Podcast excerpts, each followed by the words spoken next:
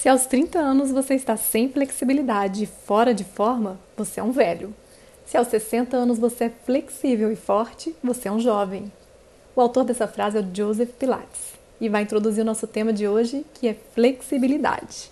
O meu nome é Luanda Azevedo, eu sou fisioterapeuta esportiva e também faço parte da rede de saúde e bem-estar da Vívidos. Vamos juntos?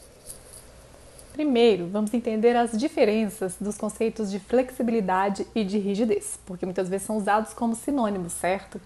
A flexibilidade é a capacidade que um tecido tem de se distender à medida que um movimento acontece numa articulação.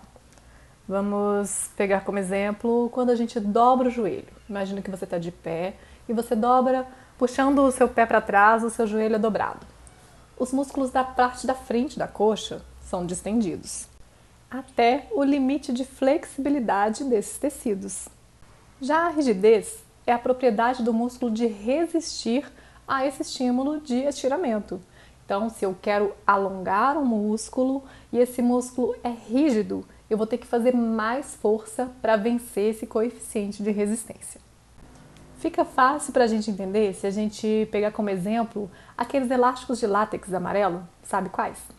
Imagina que um desses elásticos representa uma parte do meu músculo. Então eu faço uma força para esticar esse elástico e ele resiste em alguma medida.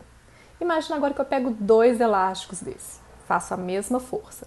Eu vou conseguir deformar menos um pouquinho, né? E se eu tenho três elásticos? Ou quatro? Quanto maior a quantidade de fibras ou quanto maior a quantidade de elásticos que eu estou puxando, mais força eu tenho que fazer para tentar alongar a mesma quantidade. Faz sentido?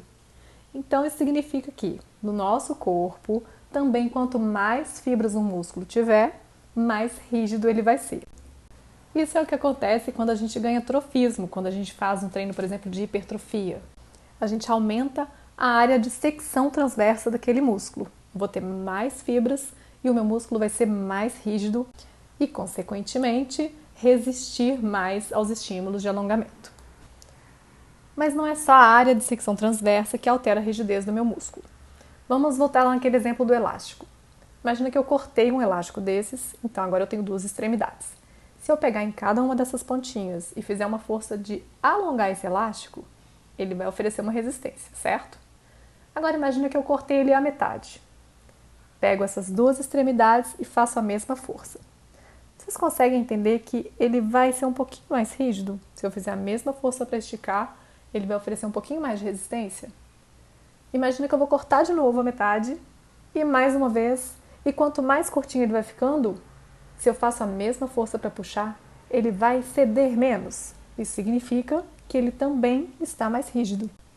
A gente consegue diminuir a rigidez desse músculo quando a gente ganha comprimento, quando o tamanho dele é maior. Mas será que é preciso que os nossos músculos sejam pouco rígidos, sejam mais maleáveis e que eu seja flexível? A verdade é que nem sempre. Muitas vezes a rigidez dos nossos tecidos são importantíssimos para o funcionamento. Isso é o que possibilita, por exemplo, a gente ter alavancas eficientes no nosso corpo, que a gente transmita forças com mais facilidade, com mais eficiência. Vamos pegar outro exemplo. Imagina lá na parte de baixo do nosso pé, na planta do pé. Se a gente tem essa parte bem flexível, o nosso pé vai ser um pé mais mole. Quando eu for dar um passo e o meu pé for mole, eu vou ter menos eficiência, porque eu vou ter uma alavanca mais frouxa. Se eu tenho baixa rigidez também, lá no quadril, na parte posterolateral do quadril, eu também vou ter menos eficiência do meu membro inferior como um todo, pode impactar até na função do meu pé. Por outro lado, em algumas situações, o aumento da rigidez prejudica a nossa biomecânica. Vamos imaginar então uma rigidez aumentada da parte de trás, lá da batata da perna, lá da panturrilha. Se eu tenho muita rigidez nessa região, eu posso ter uma amplitude de movimento limitada no meu tornozelo o que também pode fazer com que a minha biomecânica seja menos eficiente e com que eu sobrecarregue algumas estruturas. Então, não há regra. Cada caso é um caso e precisa ser avaliado separadamente. No geral, o bom mesmo é que a gente tenha boa flexibilidade para ter boa mobilidade no corpo todo. Isso possibilita que nós tenhamos uma boa movimentação nos esportes, boa postura, boas amplitudes de movimento.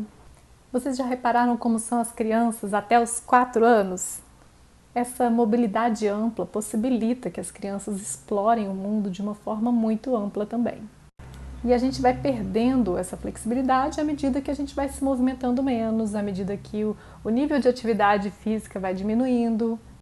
O ideal mesmo seria que a partir dos quatro anos a gente continuasse dando estímulos para o nosso corpo na forma de esportes, brincadeiras. Agora vamos falar um pouquinho sobre as gestantes. Você sabia que a gestante é mais flexível? Existe um hormônio que é produzido durante a gestação chamado relaxina, e o pico de ação dele é por volta da 12ª semana, mais ou menos. Ela faz com que algumas estruturas no nosso corpo fiquem mais moles mesmo, para possibilitar que a barriga seja mais distendida, que a pelve se alargue na hora do parto. E mesmo depois do parto, esse hormônio ainda está atuante, então se essa mulher deseja fazer essa manutenção de flexibilidade, se é uma mulher que tem mais rigidez normalmente, ela pode aproveitar esse momento para fazer um treino de flexibilidade mais eficiente. E será que existem diferenças entre homens e mulheres? Pela sua observação, você acha que homens são mais ou menos flexíveis? O que acontece é que nós mulheres temos um hormônio chamado estrogênio que faz com que a gente tenha menos massa muscular e também com que a gente acumule maior quantidade de líquidos e gorduras nos tecidos. Isso diminui a densidade desses tecidos e faz com que eles também sejam menos rígidos. Por isso, normalmente, as mulheres são um pouco mais flexíveis que os homens. Claro que há exceções. Mas quando é que eu preciso fazer um treino de flexibilidade? Em que situações eu preciso melhorar a minha flexibilidade? O ideal mesmo é passar por uma avaliação fisioterapêutica ou com algum profissional de educação física. Aí a gente consegue identificar onde precisa melhorar a flexibilidade e onde a gente precisa melhorar a rigidez. Às vezes a gente vai precisar encurtar o músculo para o nosso corpo funcionar de uma forma mais eficiente. Independente dessa avaliação, o ideal mesmo é que a gente continue dando estímulo para o nosso corpo através da prática de esportes, movimentos espontâneos, dançar, alongar-se intuitivamente. Existem atividades físicas que promovem um aumento da flexibilidade de um jeito mais específico, como yoga, pilates, danças. O simples hábito de se espreguiçar quando você acorda e se espreguiçar também ao longo do dia. Tudo isso ajuda o nosso corpo a ter uma amplitude de movimento ampla e um ótimo funcionamento. E se você pratica um esporte específico, as suas demandas de mobilidade e flexibilidade também vão ser mais específicas. Nesse caso, o ideal é realmente passar por uma avaliação.